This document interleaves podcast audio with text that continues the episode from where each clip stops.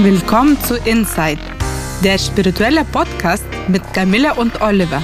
Spirituelle Themen einfach erklärt. Und heute mit einer weiteren Folge der Inside Podcast Special Sonderserie Missverständnisse rund um Karma und deren Auflösung. Heute mit Teil 6, warum es nicht bloß eine Sorte von Karma gibt, sondern drei Arten Karma. Es gibt drei Arten von Karma. Ja. also, ähm, erstens das Karma, das wir mit uns herumtragen. Das ist die Summe der Handlungen aus früheren Leben, die wir wie in einem Koffer mit uns herumtragen, aber der in diesem Leben noch gar nicht gelehrt wird. Der bleibt zu. Also das Karma, das wir angesammelt haben, aber um das es in diesem Leben noch gar nicht geht interessant. Das wird also erst in einem späteren Leben folgen. Es ist wie so ein Koffer, den man sein ganzes Leben lang nicht aufmacht. Der unsichtbare mhm. Koffer, so gesagt. Ja, ja, ja, ja, genau. Und da ist alles drin, was in diesem Leben noch gar nicht äh, zur Sprache kommt, was wir aber trotzdem noch vor uns haben. Äh, das zweite ist das Karma, mit dem wir in diesem Leben konfrontiert sind. Das steht sozusagen auf der Tagesordnung. Das wissen wir, was das ist. Das leben wir jeden Tag. Das ist immer eine Mischung aus gutem und schlechtem Karma und manchmal mehr, manchmal weniger. Das ist sehr unterschiedlich bei den Menschen und daran können wir jetzt aktiv mitwirken und es weit möglichst am besten auch komplett auflösen. Also hier haben wir diese Möglichkeit, äh, das aufzulösen. Ne? Bei dem Koffer, da können wir gar nicht ran. Ne? Das ist dann irgendwann wahrscheinlich, kann auch sein, dass der schon leer ist, aber wahrscheinlich ist noch was drin. äh, und das andere ist aber das, mit dem haben wir jetzt hier konkret zu tun. Da stehen wir im Ring sozusagen. Ne? Und, ähm, und ähm, wir können das auflösen, zum Beispiel durch spirituelle Praxis oder auch durch akamisches Verhalten. Da haben wir auch in früheren Folgen dieser kleinen Miniserie schon einiges zu gesagt. Hm, und die dritte Art von Karma ist das, dass wir durch eigene Wahl durch freien Willen in diesem Leben produzieren oder eben auch nicht. Ne? Das ist der Punkt. Und wie können wir generell Informationen erwerben, was hilft, in diesem Leben Karma aufzulösen?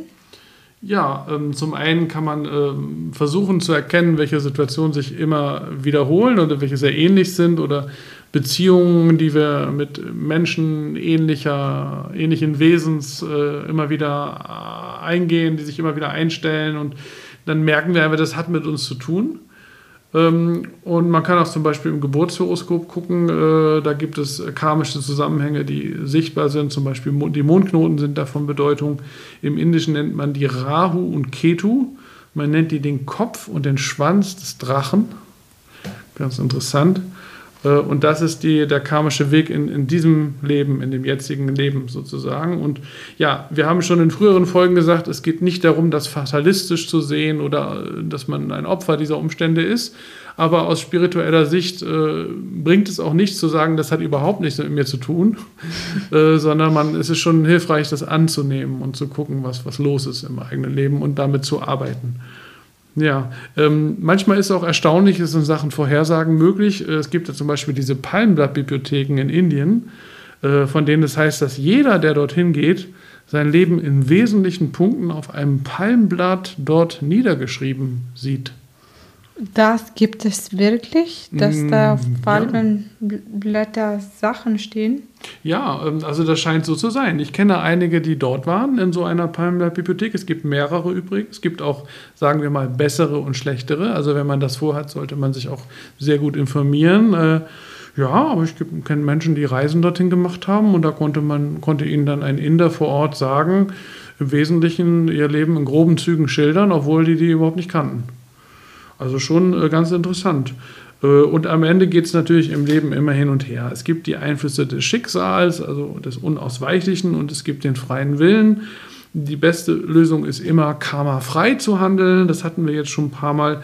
Ähm, das kann sein, indem man aktiv etwas akamisch tut oder bewusst etwas akamisch nicht tut. und man muss diese innere Spannung immer in sich überwinden, automatisch zu reagieren. Ne? Man neigt dazu, in alten Mustern zu verharren und ah, da kommt schon wieder der Chef oder da kommt wieder mein Vater und mm, bup, ne, reagiere ich wieder in gleicher Weise. Nein, warten wir doch erstmal ab. Die Situation kann ich vielleicht nicht verhindern, aber mein Verhalten in der Situation kann ich jederzeit äh, ändern. Ja, das ist sehr, sehr wichtig. Wir spüren manchmal vielleicht, dass ein, ein Programm in uns abläuft, aber das kann jederzeit äh, angehalten und aufgelöst werden. Ja. Und wie soll das denn gehen?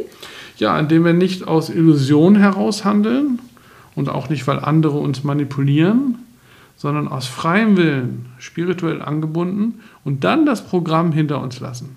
Also ich gebe mal ein stark vereinfachtes, plakatives Beispiel. Person A hat Person B in einem früheren Leben geschlagen. Die beiden begegnen sich in diesem Leben wieder, in neuen, äh, natürlich als neue Menschen, aber äh, die Seelen sind wohl dieselben. Person B bekommt also jetzt die Gelegenheit, Person A auch zu schlagen oder irgendwie zu schädigen. Und äh, sie kann das nun tun oder sie kann es nicht tun. Äh, wenn sie das tut, dann ist Person A's Karma diesbezüglich ausgeglichen. Aber Person B's Karma ist nicht aufgelöst, weil sie jemanden anderen bewusst verletzt hat auch wenn das eine Rückwirkung war sozusagen.